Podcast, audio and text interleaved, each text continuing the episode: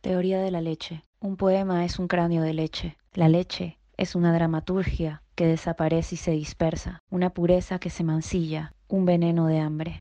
Un cráneo tiene el poder de la reencarnación. La leche invoca imágenes que bifurcan el cuerpo del lenguaje. Todas las metáforas son lácteas, avisos de desastres en miniatura. La poesía es un claro de cielo difunto, goteando sus blancas inquietudes sobre la desnudez de los sobrevivientes. Un poema es profético, como la leche, pero no puede decir el mañana de los hechos, sino el mañana del ser. El futuro es el presente de lo que nunca cambia. La escritura, inquietud blanca que se nombra de rodillas. Sueños de leche. Mirar hacia el símbolo con los ojos cerrados es la única forma de llevar su peso.